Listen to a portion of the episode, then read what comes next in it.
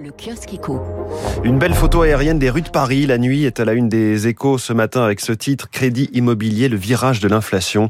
Les taux des crédits à l'habitat ont augmenté en mars pour atteindre 1,15%. La production de prêts commence à ralentir dans un contexte anxiogène lié à la guerre en Ukraine. Le Figaro Économie fait lui aussi sa une sur l'inflation. Casse-tête pour les grandes surfaces.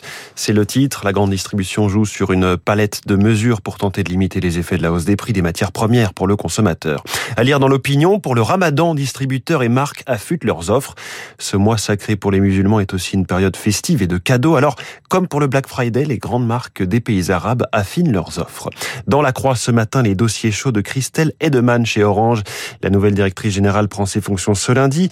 Elle aura à étayer la diversification de l'opérateur. Cette histoire dans le Parisien aujourd'hui en France, L'intelligence artificielle, pas si efficace pour traquer les piscines non déclarées.